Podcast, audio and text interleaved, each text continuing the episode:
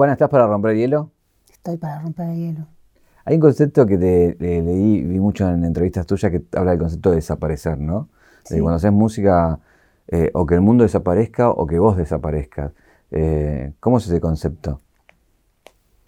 No es un concepto, es un estado. Es un estado al que llego eh, que por todo lo que leí a lo largo de los años, me parece que eso es vivir el presente el momento, el, estado zen, porque mm, me parece, ¿no? porque cuando yo leo eso, digo, se parece a cuando yo estoy en ese estado que consiste en mm, primero tratar de entrar, entrar, entrar en un, clima en el que primero está la guitarra, el teclado, los, aparatos, la computadora, todo, y a medida que van pasando los días, de golpe aparece ese lugar que es el que a mí me gusta, que ya no hay nada de todo eso. Desaparece el estudio, desaparecen los instrumentos y desaparezco yo.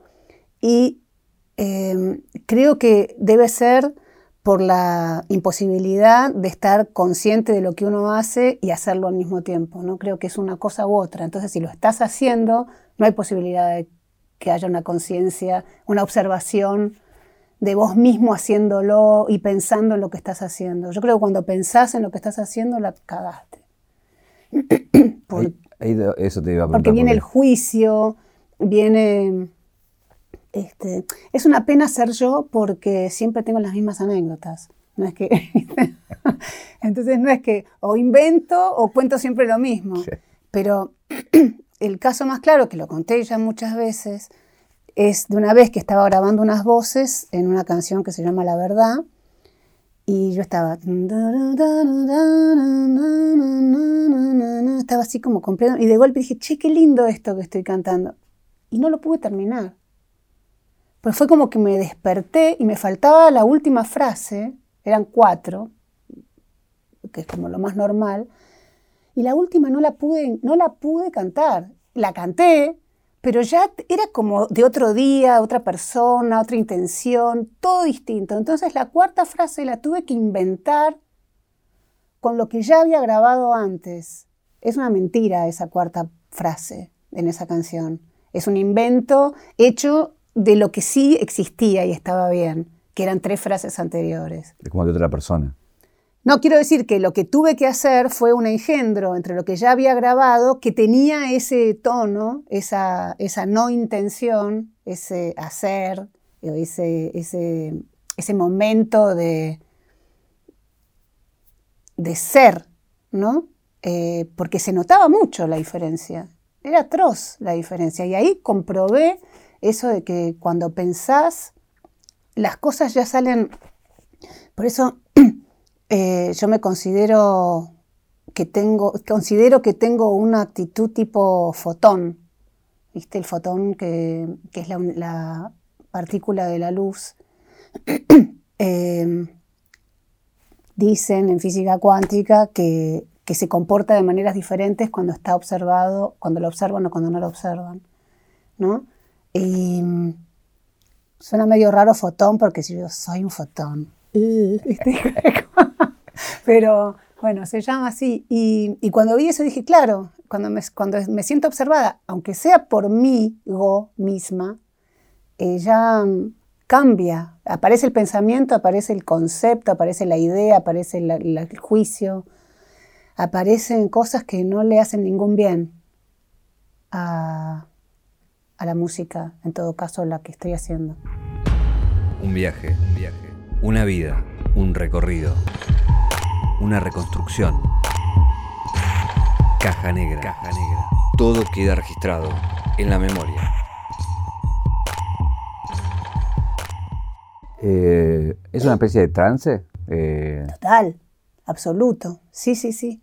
Porque mm, cuando yo estoy en ese estado, quizás pasan 10 horas y no paré ni a tomar un vaso de agua. Y de golpe digo, ¡ah! ¡ah! Y me doy cuenta que estuve así en una posición sin moverme eh, y que de golpe es de día. no sé, de golpe veo un brillo, digo, ¿qué es ese brillo? Y veo que es el sol que está saliendo. Eh, y ahí me agarra un, un síndrome de vampiro y me voy a dormir rápidamente. Hay artistas que son muy sensoriales, otros que son sensoriales también, obviamente siempre está lo, lo- lo sensitivo, pero está también lo, lo conceptual, ¿no? De meterle a eso un concepto. En, en tu caso no hay lugar para eso. No, estoy como, me da rabia el concepto. Me parece que el concepto va en contra de todo esto que me gusta vivir. eh, y también me parece que el concepto se termina de armar eh, solo cuando terminaste de hacer todo. ¿no? Eh, siempre da la casualidad, entre comillas casualidad, de que bueno, terminaste el disco, hiciste las letras, eh, vas y haces la foto para la tapa, pensás en la idea de la tapa, el nombre del disco y al final como de golpe todo cierra y parece un disco conceptual. Pero me parece que el concepto lo da la, no sé si decir coherencia, porque no sé si es una, un, un adjetivo, bueno, en este caso es un sustantivo, pero quiero decir, no, no, no sé si es exactamente lo que... La coherencia no sé si es necesariamente buena, eso quiero decir. Pero ese camino que vas haciendo sin pensar y que donde las cosas van pasando como si fueras eh, eh, el observador y el que las hace a la vez, guía y turista, ¿no? Eh, como que al final se arma toda una bola que tiene que ver, es todo como un, y parece una obra conceptual en todo caso, eh, pero no, no lo es, creo que eso viene solo. Bueno, tiene que ver con lo auténtico también, ¿no? Lo que está ahí es lo que es y, y forma parte de ese concepto, en todo caso, para aquel que lo quiera ver. Claro, claro, pero nunca jamás eh, dije, ahora voy a hacer un disco donde pase esto y después pase aquello y después lo de más allá. Nunca tengo idea. Por supuesto que todos los discos no son muy diferentes entre sí, porque no es que yo soy otra persona la que lo está haciendo. Entonces hay, una- hay algo consecuente con eso que vas como avanzando en tu propio, en tu propio camino y de golpe descubrís algo que parece que es todo distinto, pero, eh, pero creo que siempre se, se parece, es como una línea, es como si cortaras, no sé, como si fuera una gran salchicha eh, cuando una vez que te moriste o dejaste de grabar y después la podés cortar en, en varios segmentos. Sí. Ahí el, el- el problema de Qué pensar. fea la imagen de la salchicha, le pido, pido mil disculpas. Igual la vi, ¿eh? La vi. Eh, el problema de, de pensarse cuando, o cuando alguien, un interlocutor o un entrevistador o quien converse con vos te obliga a pensar sobre tu obra, que por ahí no tenés ganas, eh, es que también cuando descubrís cosas en... Es como que terminás repitiéndote, Eso ¿no? es terrible, eso es terrible. Cuando te hacen descubrir cosas que haces inconscientemente, se, eh, se vuelven medio que las tenés que abandonar. ¿Y las abandonás? Sí. Porque pisa- A menos que vuelvan sin que me dé cuenta. Claro. Pero si, me- si reconozco que estoy haciendo eso que descubrí, digo, ay, no, no, estoy haciendo esto otra vez. Y es muy terrible cuando pasa eso. Sí, y, y mucho es por culpa de las preguntas que me hacen, cosas que, que jamás se me hubiera ocurrido pensar. Ah, un miedo para preguntarte ahora. No me preguntes nada. Nada, nos quedamos en silencio. El problema de eso es, ¿está mal repetirse? Digo, porque lo decís como, bueno, lo repito y ya está, no, lo vuelvo a hacer. Depende, si la repeti- como te decía recién, si la repetición viene de naturalmente, pero si vos descubrís una fórmula y decís, ah, voy a usar esto mismo para que me sirva, está esa diferencia, ¿no? Creo que uno se repite en tanto que uno es una persona que es- en general tiene las mismas respuestas, las mismas actitudes, el mismo mal humor, reacciona del mismo modo, vas aprendiendo. Vas aprendiendo, cada vez sos menos malhumorado, cada vez tenés más. eh, mm, estás más apaciguado, qué sé yo, muchas cosas que yo fui cambiando, me doy cuenta, y otras que las tuve que cambiar, porque a veces te das cuenta que tenés unos defectos horribles y, y que, bueno, por lo menos intentás cambiarlos. No sé si, si los cambias profundamente. Creo que hay que estar todo el tiempo medio alerta para, para no cometer los mismos errores. Hay una cosa que veo que, que se repite, me dirás después si no es así, eh, que recuerdo cuando grabaste siendo niña, que le dijiste a todos los técnicos que apagaran la luz para que no te Yo vieran. no, Ah, ok. no, ¿cómo voy a Ah. ser yo? No, ¿Quién fue? papá, Ah, fue tu papá. claro. Papá sabía que yo no podía cantar, ni mover, ni abrir la boca delante de nadie. Entonces fuimos al estudio a grabar esa canción que ya habíamos aprendido. Y antes de que yo llegara, me esperaron con todo apagado, con una lucecita en el estudio para que yo pensara que estábamos solamente él y yo. No, mira si iba a con cinco años, digo, che, eh, acá me bajas estas luces porque eh, ustedes váyanse para pero allá. pero eh, en la sucesión iba la lupera, por ejemplo, que vos decidís usar la lupera porque tenías miedo que los músicos se aburran y se vayan de verte tocar. cuando empezás a tocar, que ves que la gente se va y prestas atención ahí. Como el tema de la mirada, y en un momento decís, hasta no quiero verme ni yo misma. Como hay una cuestión ahí de, la mirada de, lo otro sobre lo que haces, sobre tu obra, ¿no? Sí. Que lo sufrís, parece. No tanto ahora. Ahora. Sufrí muchísimo, sí, sí, sí. Me costó muchísimo mm, poder ser yo. Soy de una generación en donde ser uno e imponerse estaba mal visto. ¿Viste? Era como, o por lo menos en el círculo donde yo me movía, era como, ay, ay, así ella. No sé si tipo, mis primas que eran malísimas las amaba yo, pero eran muy criticonas. Qué sé yo, yo un día me, se me ocurría hacerme un peinado, antes de llegar a la casa de ella me lo sacaba, porque sabía que, me iban a decir, ay, el pelo no sé qué. Entonces era como siempre abajo, abajo, abajo, abajo, pasar inadvertido. Em, y eso, bueno, eso después se transmitió, se, me contagió con todo lo demás. Em, Quizás por eso no me costaba nada hacer los personajes en televisión, porque era todos menos yo. Entonces era mucho más fácil. ¿Alguna era tu prima? no, no, mis primas eran muy, eh, muy geniales, pero eran, eran pobres, ellas también sufrían de lo mismo, pero eran malísimas, eh, muy criticonas. La familia en general era muy criticona, muy de te estás haciendo la no sé qué. Hacerse él no sé qué, todo eso estaba muy mal. no se festejaba eh, que uno tuviera una cosa distinta y pudiera, no sé, una pena porque... Era muy hincha. Muy hincha, muy hincha. Y una pena porque si no, si eso, quizás si no hubiese pasado todo eso, yo habría empezado a hacer música cuando empecé, que fue a los 14, 15 que ya hacíamos cosas con mi hermana y grabábamos y hacíamos, teníamos, ya estábamos en eso, pero bueno, era para nosotras nada más. Ahora, la linealidad para alguien que lo ve de afuera diría, bueno, pero tenías una mamá actriz y un papá ligado a la música que están como todo el tiempo con la mirada del otro y naciste y creciste en eso. Eso digo, la linealidad que uno pensaría que eso eh, desde la cuna lo viste, digamos. Sí, hay una contradicción ahí que no sabría muy bien explicar. Me parece que quizás también eso influyó en que, no sé, cuando ellos se enojaban uno con el otro porque lo saludaban por la calle, la saludaban a mamá desde un auto, ¡chanchona! Y papá se enojaba.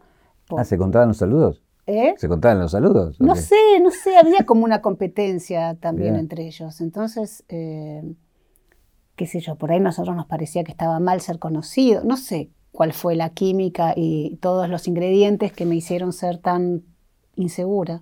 El problema de eso es eh, cuando realmente haces lo que tenés ganas y, vives el tiempo perdido, es recriminarse a por qué no, por qué no lo hice antes. ¿no? Sí, sí.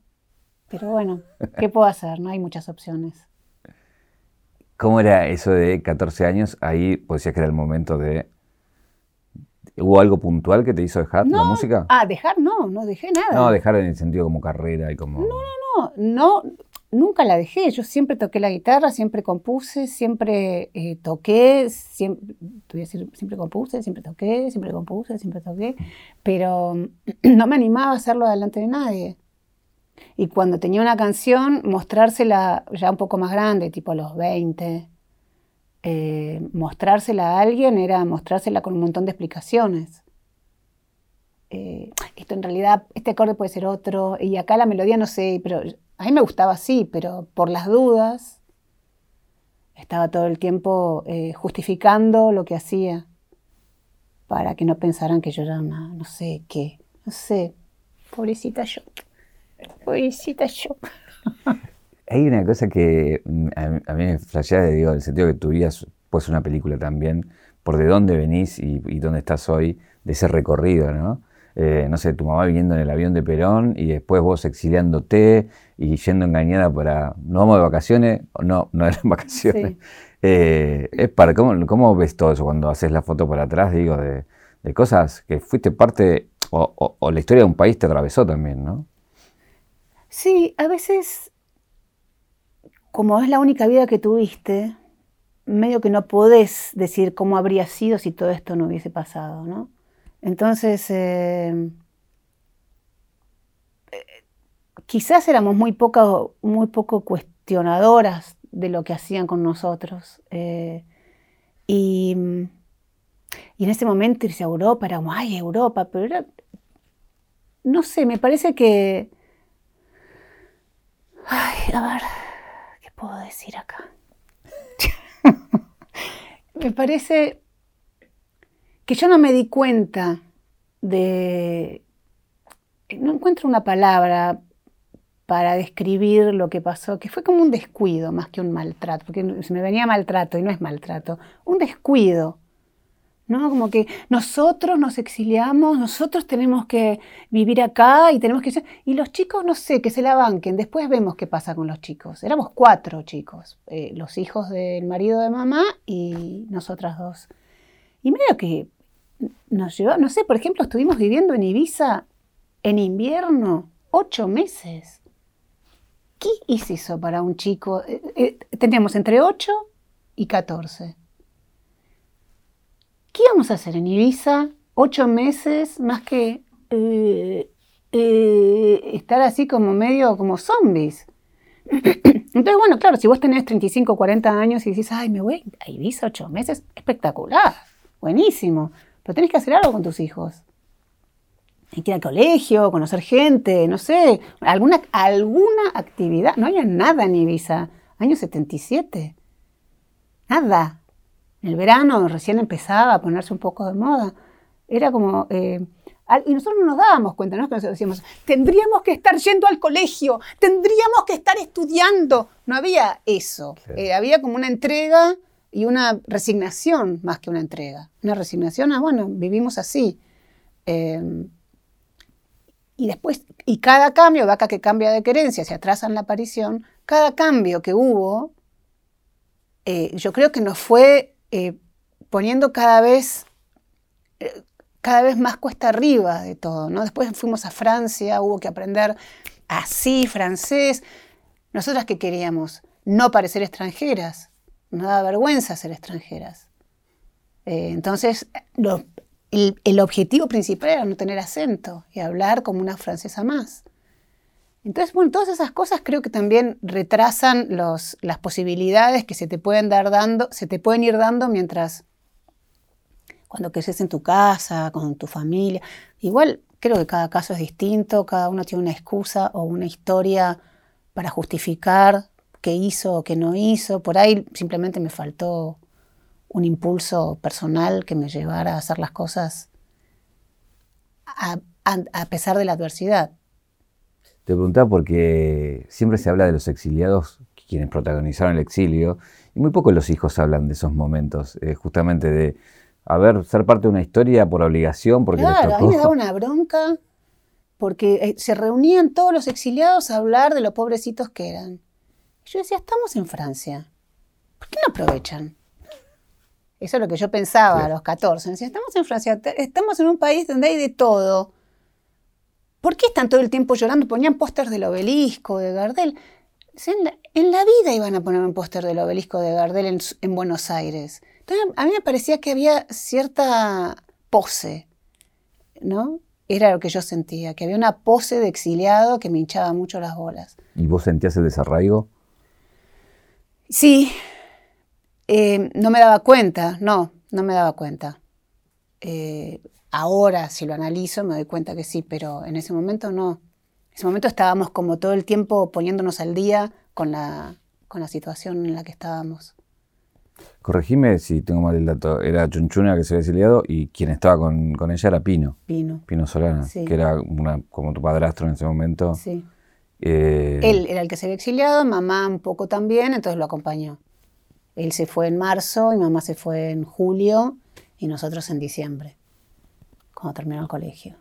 ¿Y de Pino qué, qué te quedó? Porque digo, una persona muy fuerte, también un personaje muy Y fuerte. prefiero no hablar de Pino. Mira. no te pregunto entonces. ¿Cómo fue la vuelta para vos? Yo volví primero. Fui la primera en volver porque mm, había tenido un desengaño amoroso muy grande y me di cuenta de que si me quedaba me iba a quedar enroscada con eso. Y dije, yo me vuelvo. Y me volví un año antes que todos los demás. ¿El pianista era? El hermano del pianista. Ah, no, el pianista. Ah, claro, qué claro. tonto. Sí, el pianista. Uy, Pablo. Era el pianista. sí, sí, sí. Era el pianista.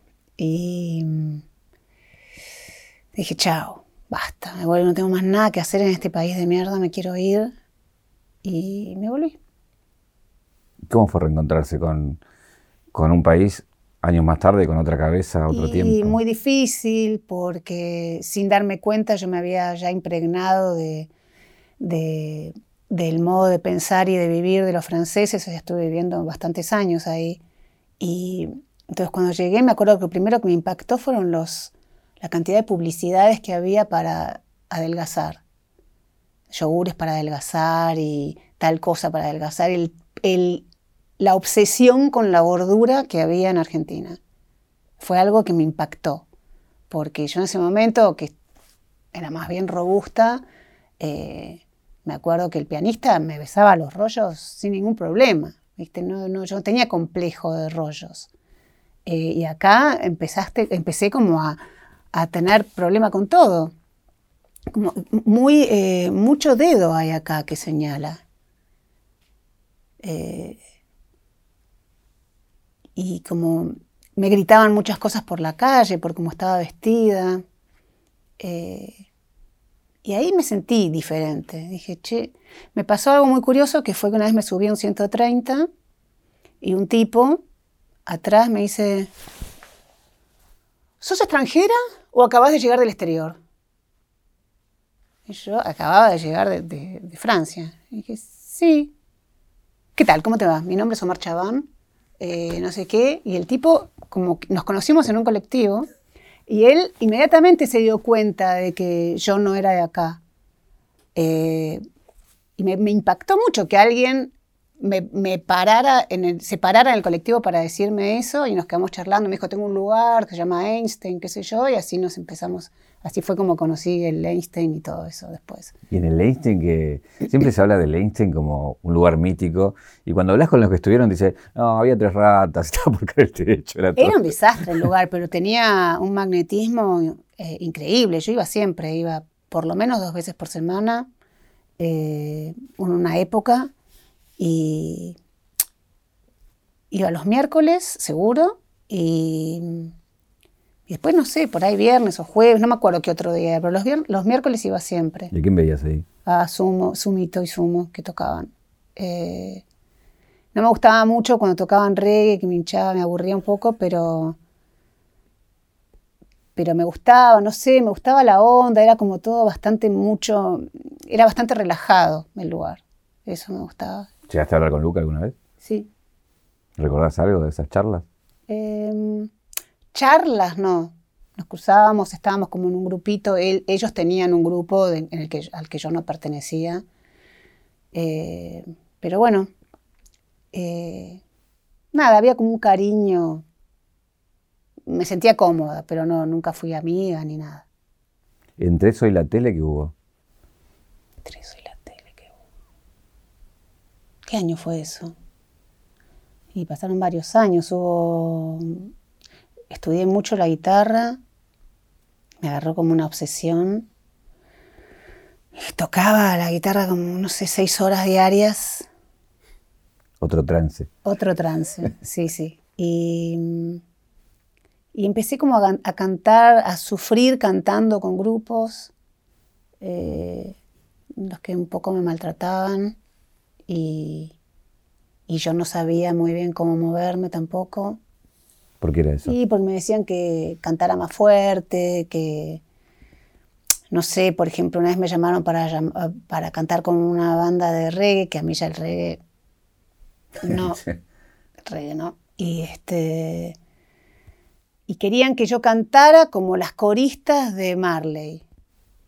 Yo decía, pero si vamos a hacer todo lo que hizo Marley, ¿por qué no ponemos un disco de Marley? Y ya está.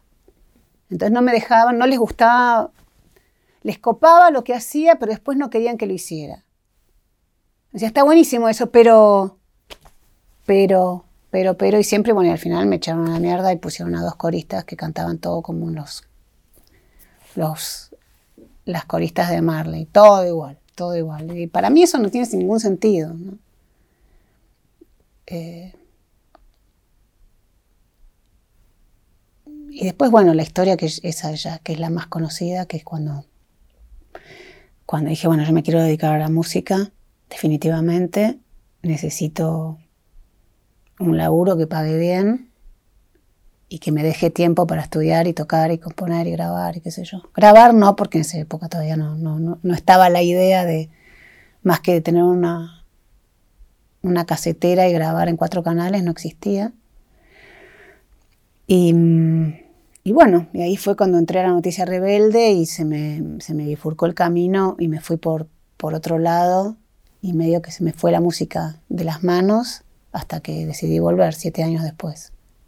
Igual fuiste eh, parte de, eh, primero La Noticia Rebelde, que fue un programa mítico, ¿no? Sí. Que, que eran con unos tipos que, digamos, en ese momento tenían un peso en cierto sector, pero un peso eh, bastante fuerte y fuiste parte de, de ese hoy visto Dream Team en el tiempo, Sí. ¿no?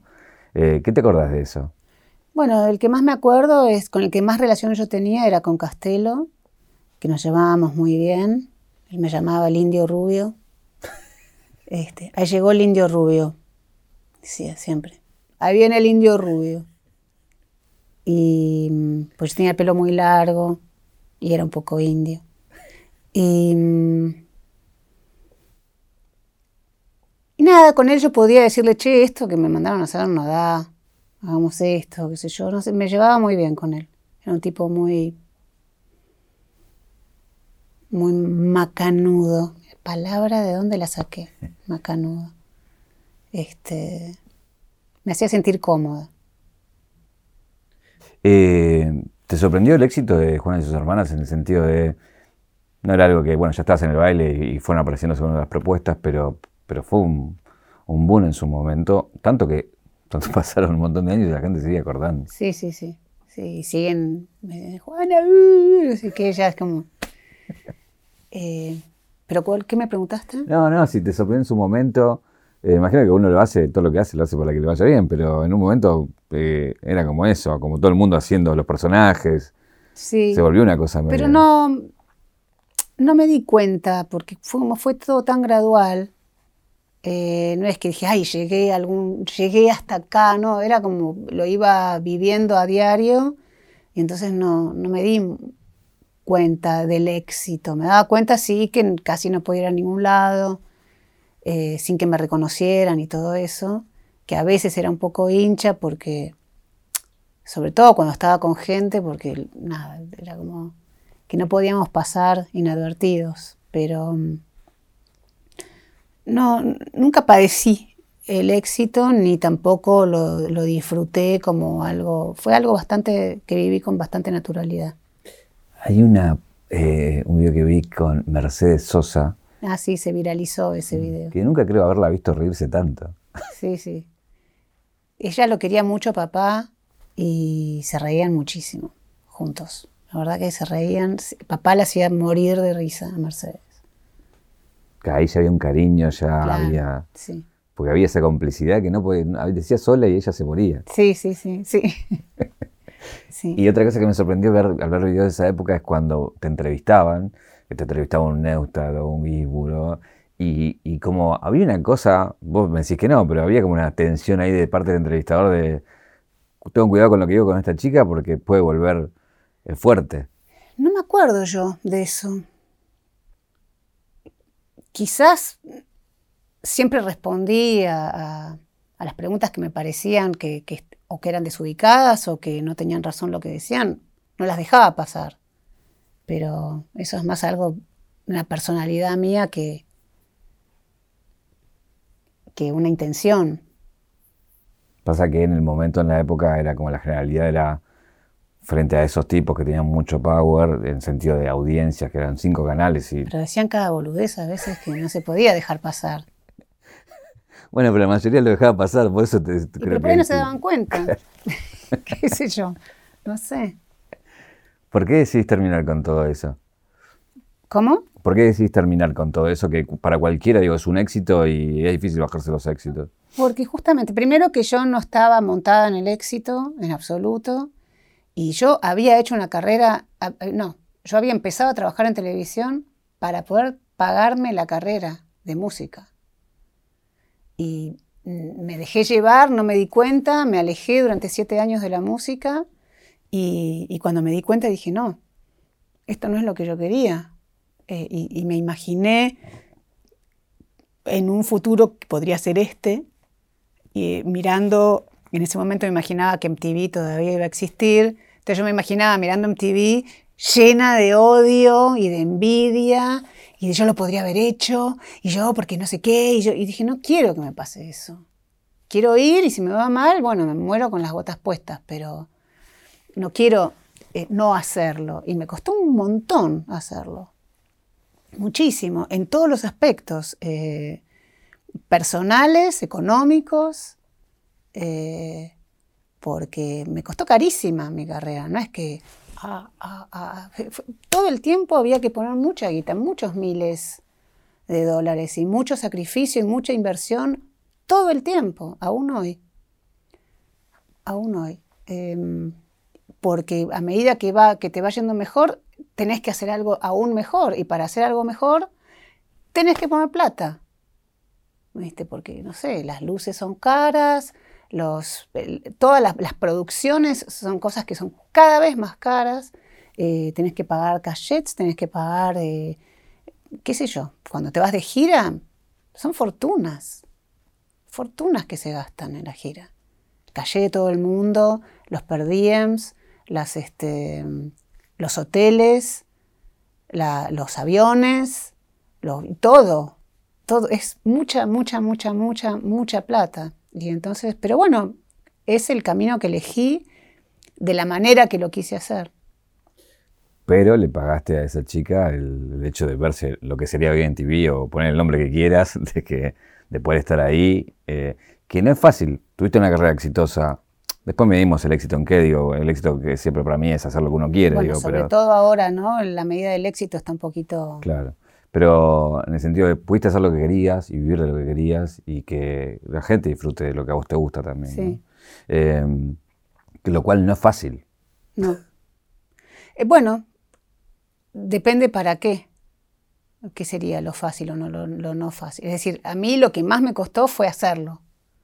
Poder estar en un escenario tranquila y no pensando en lo que los demás iban a pensar y todas esas pavadas que pensé y me hicieron perder tanto tiempo. Pero estoy contenta de haber insistido, eh, aunque me llevó un montón de años, y, haber llegado a, pasarla bien y que la gente también la pase bien. ¿Y sentiste que tuviste que competir contra ese personaje de la Juana actriz? ¿Que la música tuvo que competirle, ganarla y matarla para que salga esta Juana que hoy conocemos? Son mundos incompatibles. Eso lo comprobé. No podés hacer personajes y después cantar un tema, porque es un es como mezclar dos cosas que no se pueden mezclar. Podés sí hacer un chiste o decir algo gracioso entre tema y tema, pero lo que yo intenté en un momento que fue eh, una, cosa que no salió muy bien, teníamos un espectáculo en Punta del Este y yo ya estaba preparando el, mi primer disco, entonces al final cantaba tres temas. Era la gente que estaba... No sabían qué pensar, no entendían nada, era cualquier cosa, no tenía nada que ver. Entonces terminé cantando un solo tema al final y, no, no, se hizo más, porque no funcionaba. Entonces, bueno, yo percibo también lo que pasa abajo del escenario. Y dije, no, esto no va más, así que toquemos un tema y se termina el show. Em, y bueno, y después, em, pues todo lo demás. Ahí cuando hablamos de la lupera eh, se vuelve un, un, elemento importante para tu creación, digo. A veces cuando uno te ve en el vivo y lo que haces con eso, es como, son varias cabezas pensando distintas cosas, que hasta, hasta seguirte es, exige también, ¿no? Del otro lado para ver por dónde vas. Eh, ¿cómo, ¿Cómo nació eso? Obviamente que tiene que ver con esto que decíamos de que no querías músicos al lado que se aburran de vos. No, porque lo que pasaba era que antes de que existiera la lupera, lo que yo grababa tocando, eh, y sigo grabando, sin lupear, eh, son cosas que después se pueden lupear. Es decir, yo grabo una base que me gusta, de guitarra o de bajo, de lo que sea, y la grabo y la grabo y la grabo porque estoy copada con eso y grabo, no sé, media hora, 40 minutos.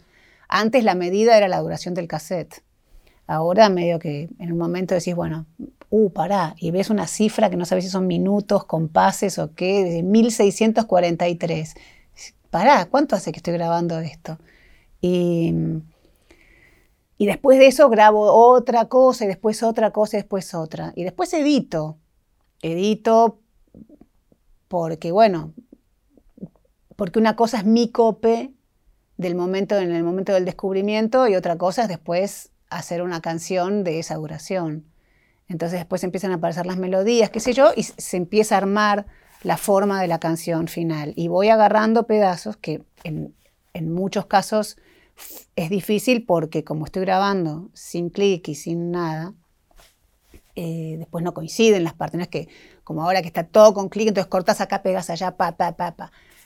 Después empecé, cuando tuve que empezar a ensayar segundo, que es un disco que tiene 2.000 capas por tema, eh, decía, ¿cómo voy a hacer para grabar todo, para tocar todo esto en vivo sin tener 10 tipos que estén tocando todo el tiempo lo mismo y que se aburran? Eso es lo que yo sentía, que si tocaban tum, turum, tum, tururum, tum, turum, tum, tururum, tum, turum, tum, no quería esa sensación. Y yo ya era como el chiste del gato, ¿viste? El del tipo que, bueno. Métete el gato. Sí, ese. Yo ya me anticipé a pensar que todos se iban a aburrir y que yo no quería tener tipos aburridos y tampoco quería que tocaran otra cosa. Dije, si existiera un aparato donde yo grabara. Bueno, así fue como empezó mi búsqueda incansable hasta que yo creo que me compré la primera lupera que salió porque eh, no paré de buscar algo así. Ni, nunca se me cruzó por la cabeza pedirle a alguien que me la hiciera.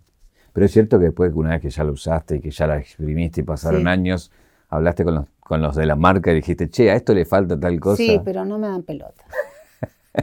no me dan bola. No, no, no. ¿Qué es lo que falta? No les conviene. Y muchas cosas. Este... Nada, cosas técnicas que no, son un poco aburridas y en este momento no me acuerdo de ninguna crucial, pero, pero nada, como que eh, a medida que, porque yo lupea, tener luperas por separado, yo al principio tenía dos luperas que no se sincronizaban y, entonces había que poner la pata medio justo y si no la iba acomodando durante todo el tema porque se iba moviendo o también pasaba que grababa un loop que no tuviera nada que ver con el otro y se iban como cruzando y moviendo entre sí. Eh, que esa idea la saqué de unas torcasas. Viste que hacen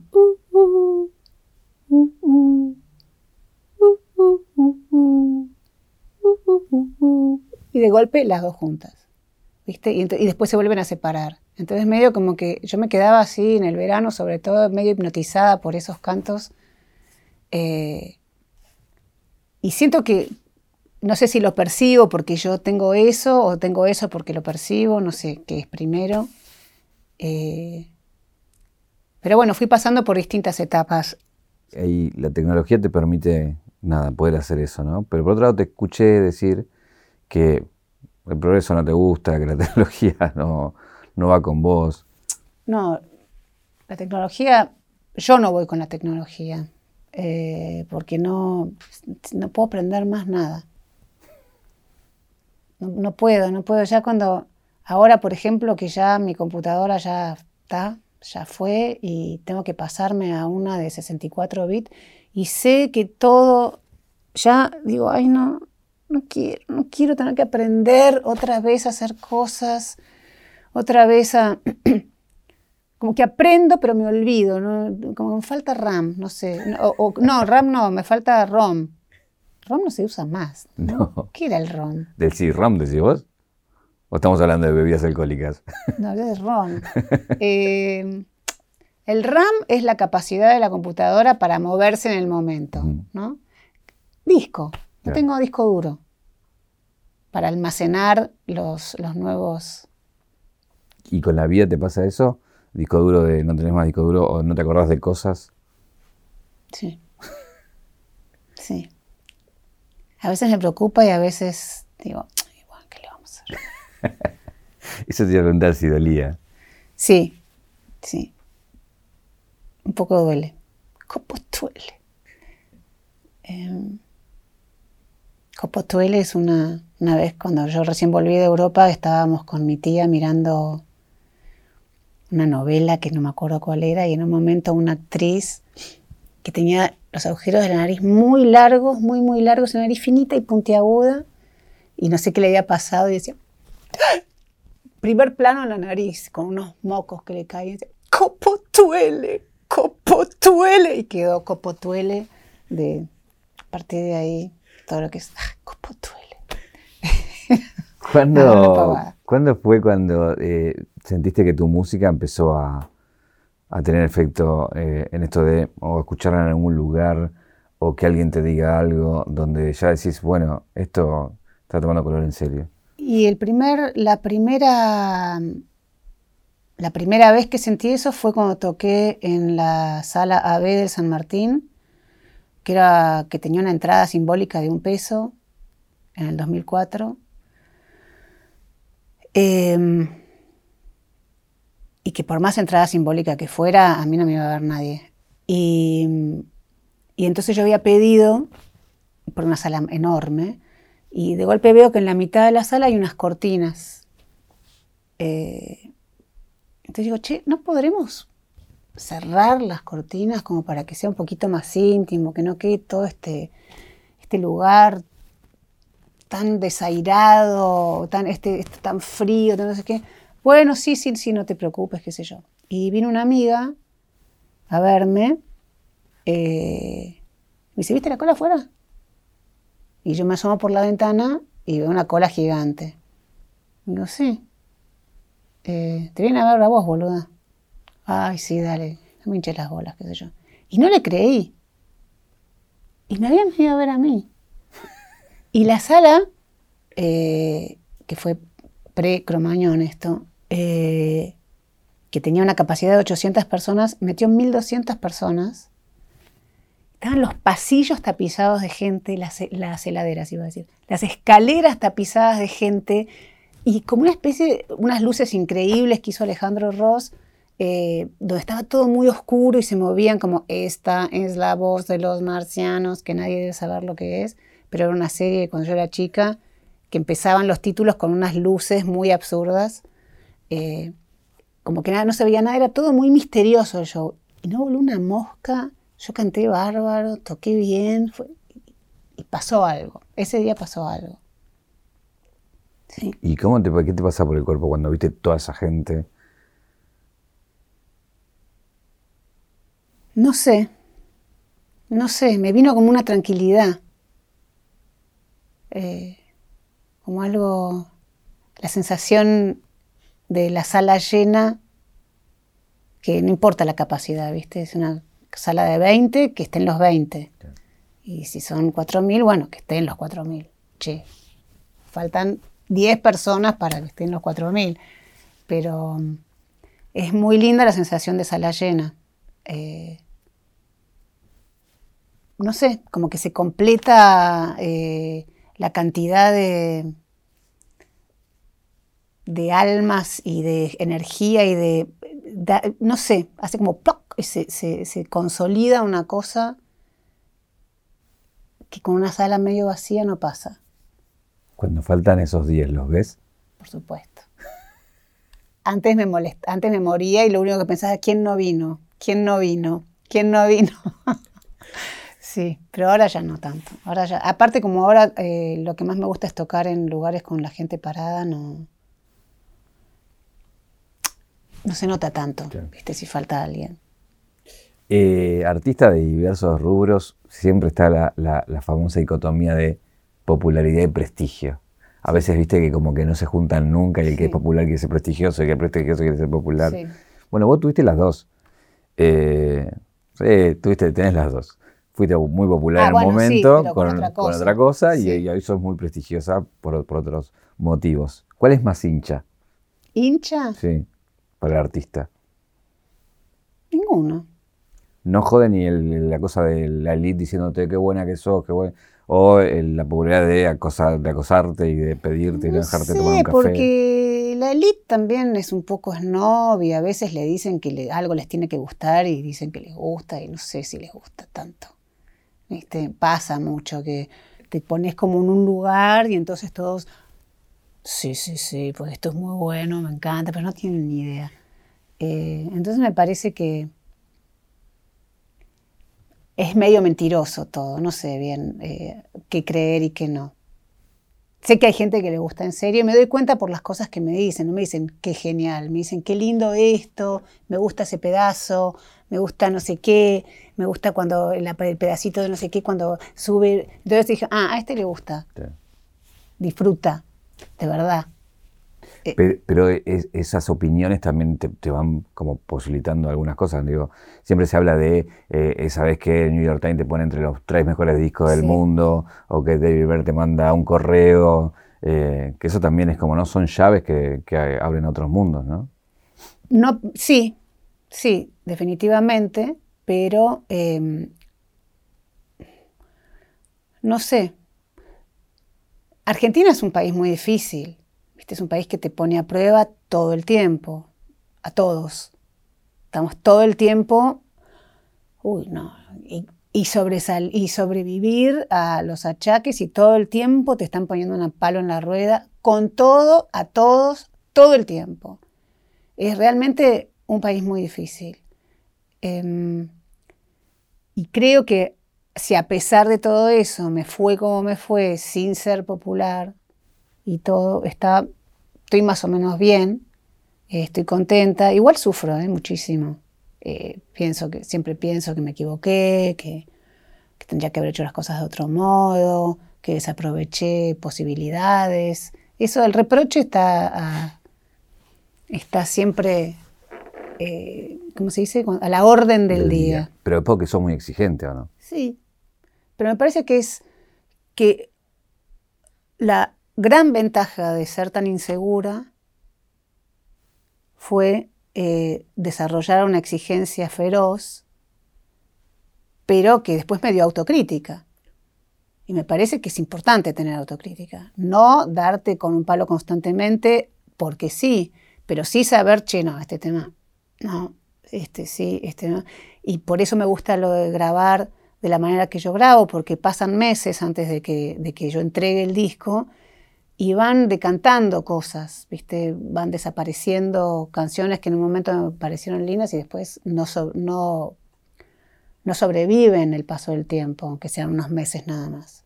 Hay una cuestión que también tiene que ver con la exigencia, por un lado, cuando uno va avanzando, va mejorando, con lo cual esa exigencia puede tranquilizarse, pero a la vez que va mejorando va teniendo nada, más repercusión y va otros ojos, otros lugares, y eso puede hacer que aumente la exigencia también. Yo creo que la, la exigencia no para de aumentar, no para, eh, porque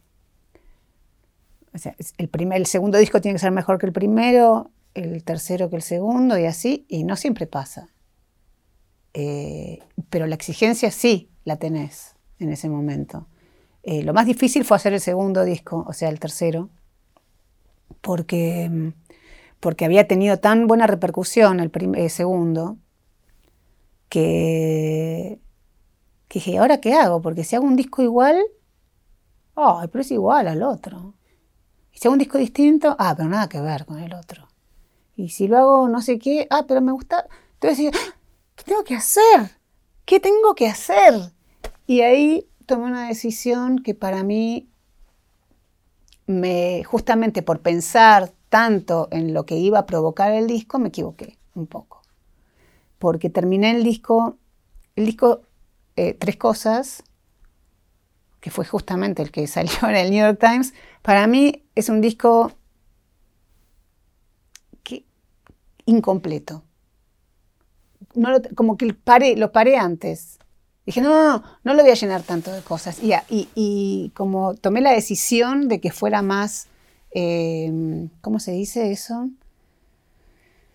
Ay, sorry, stripped out. ¿Cómo se dice? Eh, como más, ¿cómo se dice? Por favor, alguien que me ayude. Bueno, más desnudo, más... Eh, más desprovisto de, cosas. Sí, pero hay una palabra, ¿ves? Que es el problemita de la memoria también. Y las palabras también. Sí. Cuando, eh, nada, empezás a, publicar... Despojado. despojado. Desprovisto, dije, estaba cerca. Em, nada, que empezás a eso, a, llegar a lugares rarísimos para lo que es la carrera de un artista argentino, digamos, ¿no? Mm. Em, y que, no sé si hay mucho, no, no, lo conozco otro artista que, llegue a esos países desde Japón o a otros que, es cuando entras como en el camino de la world music y que entras en un lugar ¿no? que es como un camino paralelo, ¿no? Sí, ese, lo del world music es jodido porque primero que nada que ver eh, y es solamente porque cantás en castellano. Es muy ridículo que te pongan esa etiqueta porque cantás en otro idioma. Me parece que están como si la música la pudieras clasificar por un idioma. Es rarísimo.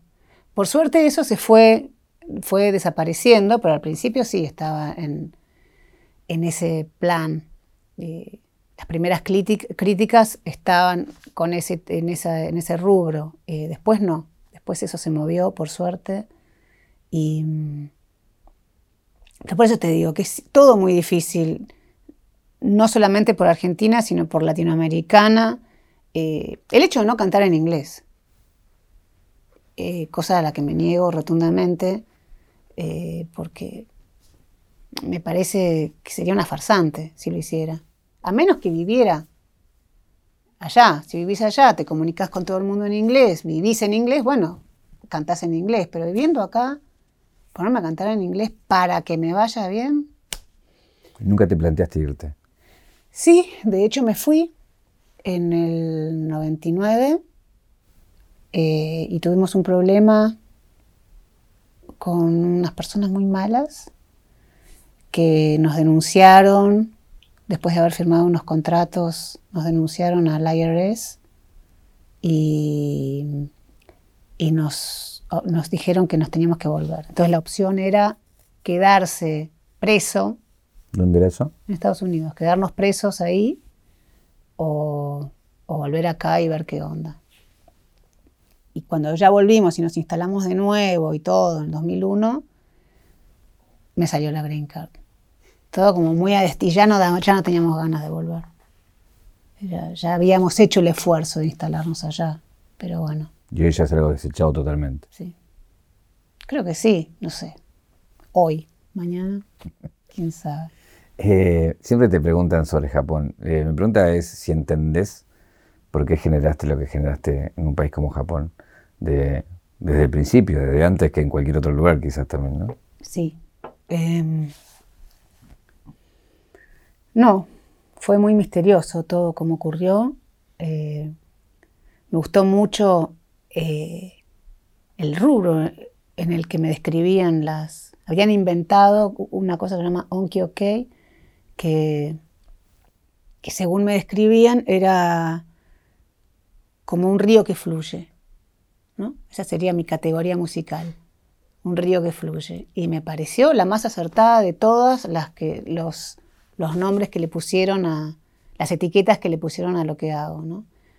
Em, especialmente la de folktrónica, que me parece que lo único que tiene de folk es una guitarra acústica y lo único que tiene de trónica es que que hay un teclado, no sé, no entiendo, para mí no es ni folk, ni folk, ni tronic, ni folk, no es folktrónica, pero bueno, en ese momento quedaba simpático lo acepté, pero estoy segura de que si yo hubiese hecho exactamente lo mismo con una guitarra eléctrica, no hubieran podido poner folktrónica. No sé qué hubiesen puesto ahí. Eh, pero bueno, esa es cuestión de encasillar, es como muy vital para el periodista. Somos una porquería. No puede, es como que no tienen de dónde agarrarse, sino los críticos de música no, si no comparan y si no encasillan, eh, les es muy difícil transmitir. ¿Te ha pasado estar en un lugar donde nadie sabe que sos Juana Molina y de repente suene tu música en algún momento? Eh, porque digo, llegaste a muchos lugares que, estás en, como en los melómanos, digo, tienen tu música y a veces te puedes cruzar con algo de eso. Me pasó algunas veces, sí, sí. En algunos bares o en algunos negocios de ropa, por ejemplo, que tienen unos playlists y entonces de golpe aparece un tema mío pasó acá? Estamos hablando de afuera. Afuera, sí, sí.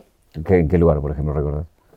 Y bueno, por ejemplo, en, Francia, en un negocio de, ropa así muy chic, de Añez B.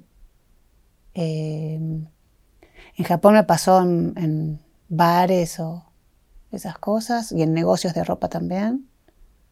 Em, en Estados Unidos, no muchas veces, porque tampoco es que salgo tanto. un montón igual. Y ahora que nombraste Francia, ¿qué te pasó cuando volviste? Después, post-exilio, volver como artista a... Yo no volví como artista. Ah, volver a Francia. Ah, perdón. Eh, es raro porque yo me siento un poco francesa, porque viví toda la adolescencia ahí. Eh, y a la vez era muy raro porque eh, la manera de hablar cambió mucho y yo sigo hablando como cuando vivía allá.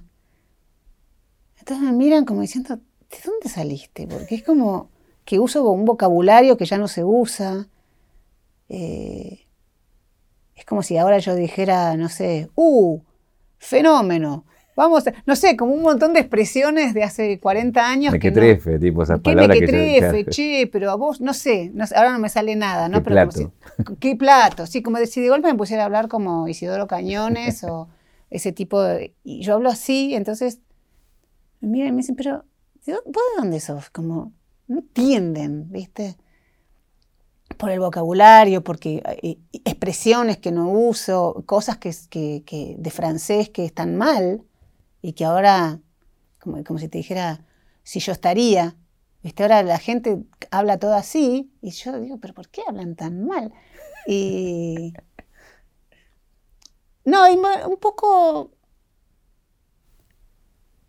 Un poco me duele Francia, porque como me fui mal de ahí, eh, volver no es una alegría. Es como medio nostálgico, melancólico, no sé, no, me copa mucho. Eh, quería preguntarte sobre eh, la edición de un disco que tiene mucha historia, que es Musicación, a través de tu sello Sonamos, que tiene una historia muy particular ese disco y esto que están publicando. Sí, tiene una historia increíble. Musicación, cuatro y medio, es un disco que se editó en el 71 y que llegó a casa de manos de mi padre, que estaba grabando con Eduardo Mateo, eh, Mateo Solo bien Celame. Entonces Mateo le, llevó el disco que ya se había editado mientras grababa el suyo, se lo dedicó y ese disco llegó a casa. Yo era muy chica y yo no sé si papá lo puso o si yo vi y lo puse, porque mi recuerdo de escuchar música en casa es o todos juntos en familia, pero en ese momento ellos ya estaban separados, así que no puede haber sido en ese momento. Y siempre me recuerdo sola a las en las tardes soleadas, ese living, y poniendo discos, sentada mirando las tapas, qué sé yo. Y Musicación cuatro y medio fue uno de los discos que más escuché. Cuando era chica y después de grande, ocasionalmente lo escuchaba, eh, pero ya están forma tanto parte de mí que lo escuche o no lo escuche, ya eh, no es que descubro muchas cosas nuevas, porque realmente lo conozco de memoria. Y este aquí que en plena pandemia, eh, sería, no sé, junio, agosto, agosto, ponele, eh, lo llamo a mi amigo Mario González, que hacía mucho que no lo veía, y, y vino a casa y empezamos a hablar, hacía mucho, hablamos de muchas cosas, y sé yo, y de golpe eh, él siempre viene con discos a casa, ¿no? Y pone, pa, pa, pa, pa, me instruye, me instruye, me instruye, es una bestia lo que sabe. Y entonces eh, de golpe pone un tema, y yo digo,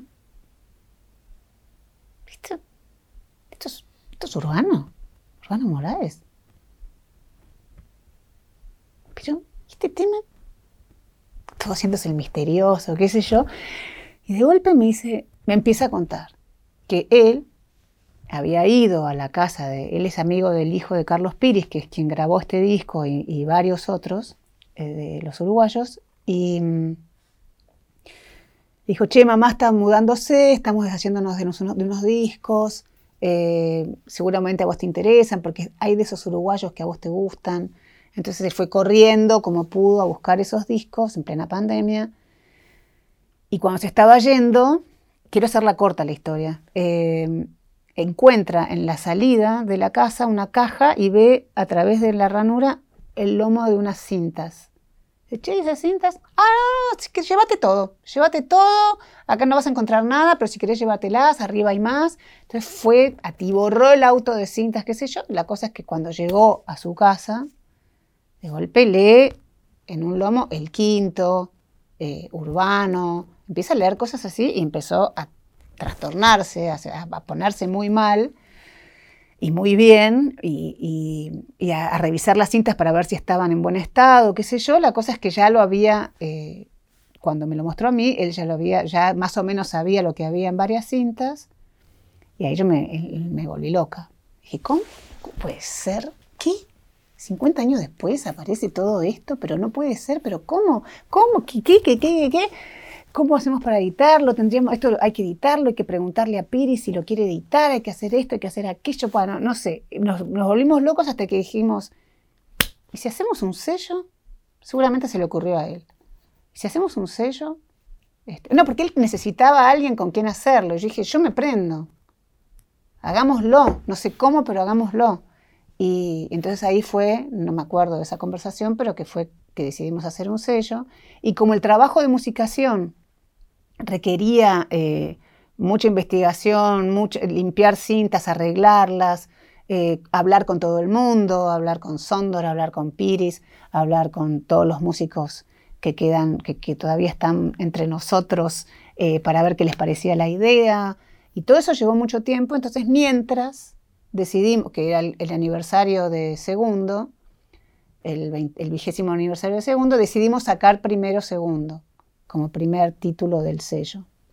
Eh, hicimos una edición lindísima que se agotó inmediatamente y, y ahora acabamos de lanzar, creo que es un buen momento para mostrarte los discos. Sí, obvio. ¿No?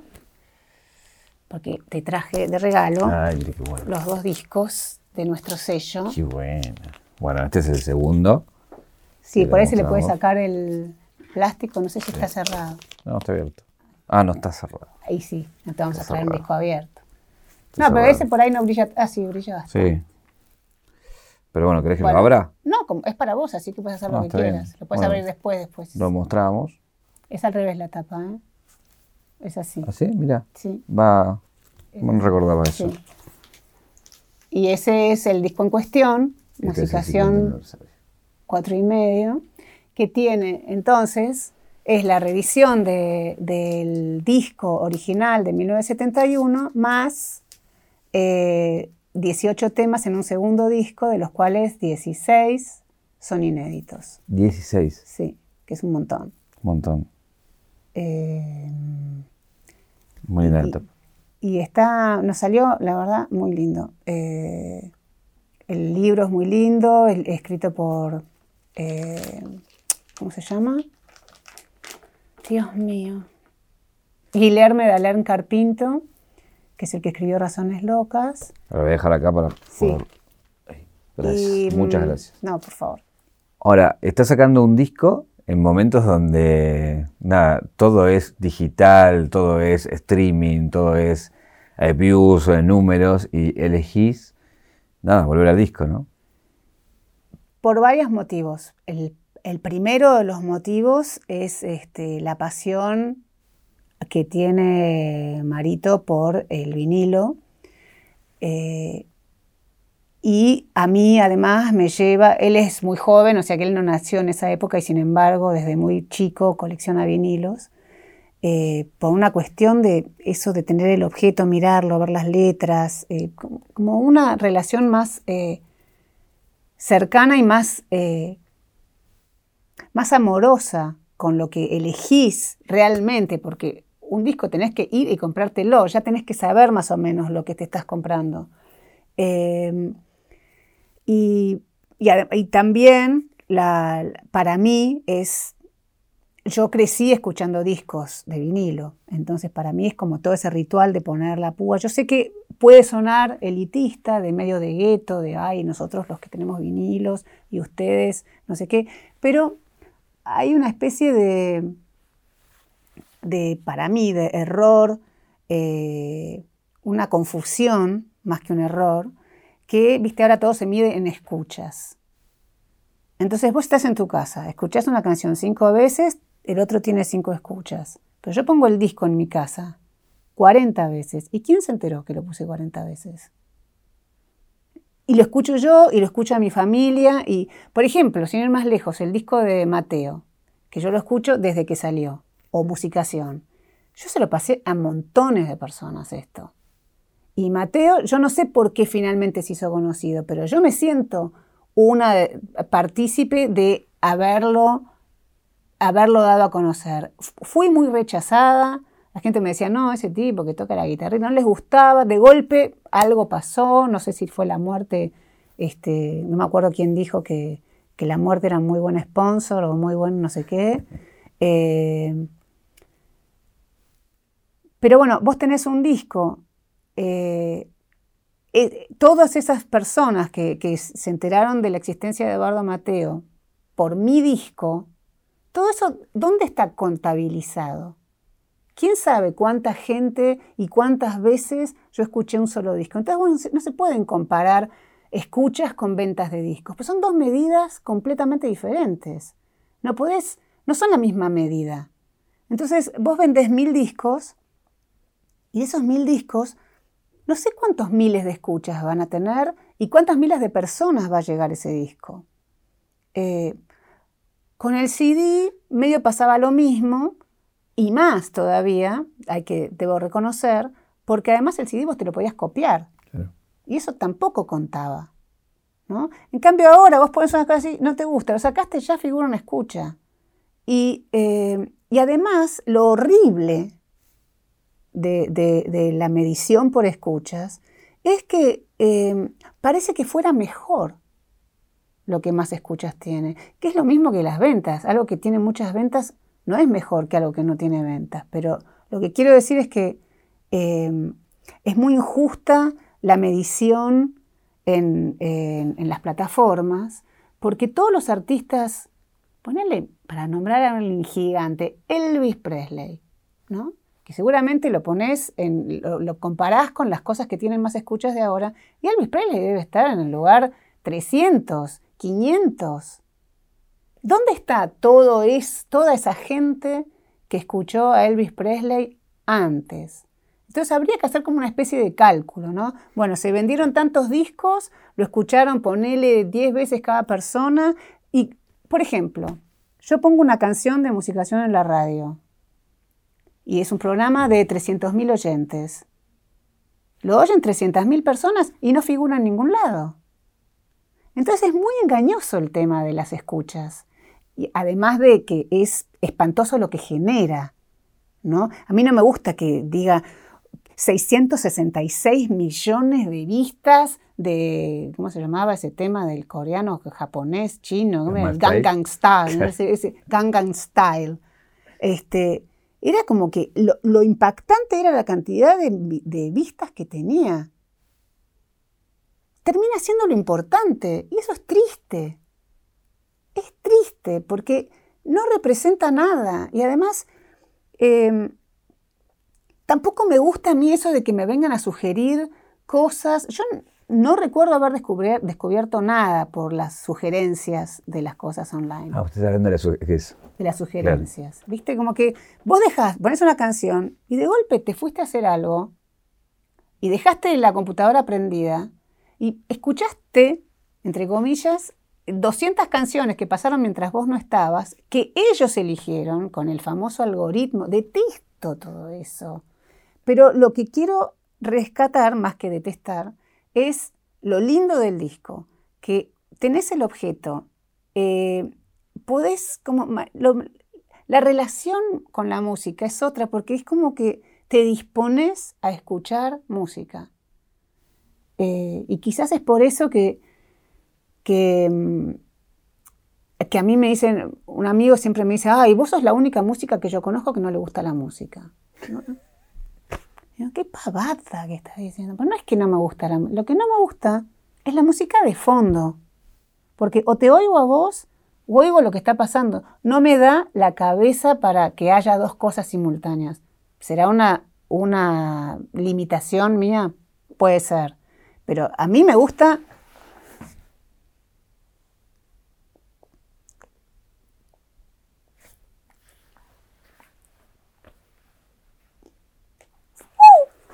estar así, escuchando un disco. Y no con, no, porque mira acá, mira esta parte, y no sé qué, o que haya, no sé, al principio yo eh, tampoco me gustaba cuando mis amigos me decían, ¿sabes lo que te falta a vos? Visuales en los shows, ¿no? Yo decía, si con la música no ven nada, estoy perdida. Si no les alcanza la música para ver algo, ya está. Después me di cuenta de que, bueno, también hay que competir, también hay un mercado que te exige un poco y un poquito hay que conceder, ¿viste? Y hay que tener algo más que la música y no puedes tener una luz blanca en todo el show. Eh, tengo algo para darte de acá de la caja negra. Una es este regalo, que es abrirlo. Ay, no puedo agarrar. Es un, se escapa a propósito. tiene pies. NA, NP, NR. DR, Don Roach, que es, Ah, es un anillo que regalamos a nuestros invitados, que es el anillo de plata de Don Roach. ¿Entrará? Sí, te daremos la medida, si no exacta, para que lo Perfecto. Otra cosa que voy a sacar es este teléfono, que quiero mostrarte un video que, que me cuentes un Pensé poco. que me ibas a regalar un teléfono. Ay, sí, te- te- no, no era mala la idea. No era mala. Pero quiero que eh, me cuentes un poco de la, de la historia de este video, que decís publicarlo en tu canal. eh, y un poco también tiene que ver con, no sé si es revisionismo, si es volver a, a, a, bueno, a lo que fue tu historia. Pero es este video muy lindo que estás con tu papá, ¿no? Ah, ah, mirá qué Eh, pantalla que tenés. Ahí va. Para el día de la madre no tiene que ser muy caro, ni muy chico, ni muy grande, ¿Qué edad tenías acá? Seis. pero ¿Y qué, cuál es la historia de esta canción? Esa es la canción que grabamos a oscuras, de la que me hablaste al principio. Eh, no sé cómo se le ocurrió a papá el tema de, de hacer una canción para el Día de la Madre, pero me acuerdo de él sentado en una especie de camita que teníamos. Nosotros teníamos unas camas que iban de pared a pared y abajo había una camita que era más para sentarse y estar ahí. Y estábamos papá y yo sentados ahí y él me enseñó la, canción en la guitarra. Eh, me acuerdo de eso y del estudio me parece que no me acuerdo. Me parece que lo que me acuerdo del estudio es un recuerdo de otro. Es la imagen del- de lo que me contaron. Yo no, me no... ¿Sabes por qué sé que es un recuerdo? Que no es un recuerdo porque me veo a mí abajo del haz de luz que me describían. Si yo me acordara, vería a mi papá o vería el estudio. Entonces, tengo una imagen que se me formó a partir del cuento. Eh, y de lo que sí me acuerdo también fue que una vez, caminando por la calle Santa Fe, de- porque era para mamá, una madre, la mía, caminando por la calle Santa Fe, de golpe de la disquería sale tengo que hacer un regalo. Y yo casi me muero porque me sentí completamente traicionada.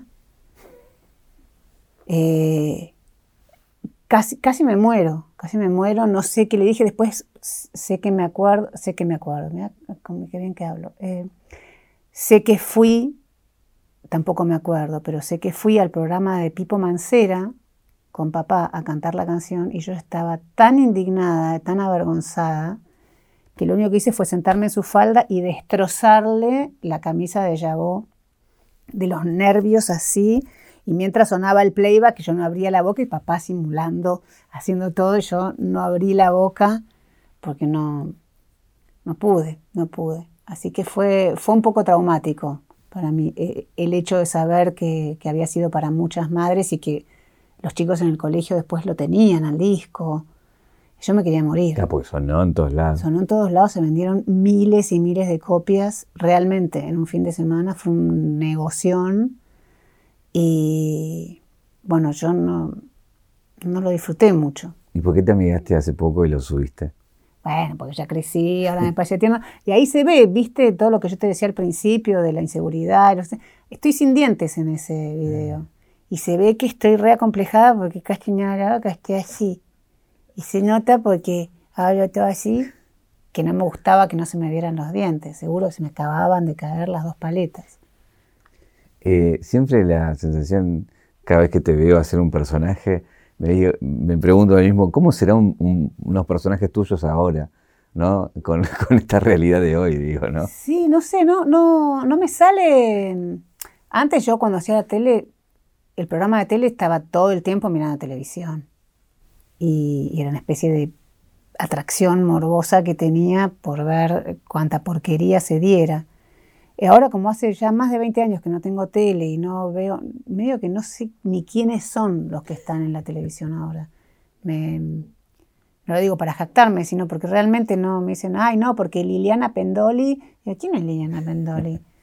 Para mí pues, los nombres me suenan a este, ¿viste? A Liliana Pendoli, Alberto Rumbeque, ¿Quiénes son? Bueno, ya tenemos dos personajes. si vamos a la caja negra de tu vida, ¿cuál es el momento que te convierte en la Juana Molina que sos hoy? Eh, es que yo creo que soy la misma que esa del video, solo que di, eh, hice unos cambios en el modus operandi pero yo realmente me siento a veces una niña de cinco años encerrada en el cuerpo de una anciana. Este, y mm, creo que en algunos casos, por suerte, y en otros, lamentablemente, no crecí mucho. Soy medio, muy, me siento muy parecida a mí misma todo el tiempo todo el tiempo, porque me acuerdo de cosas de cuando era chica, del colegio, experiencias de, bullying, cuando no, cuando no existía la palabra, y, son las mismas cosas que me pasan ahora. Por ahí no me pasan del mismo modo, pero las podría, si me pasaran, me pasaría me sentiría igual. Eh, como una fragilidad muy medio eso, ¿no? Que no, eso no aprendí a cambiarlo. ¿Qué te preguntarías? ¿Qué me preguntaría? ¿Por qué carajo sos tan vanidosa? Gracias, Juana.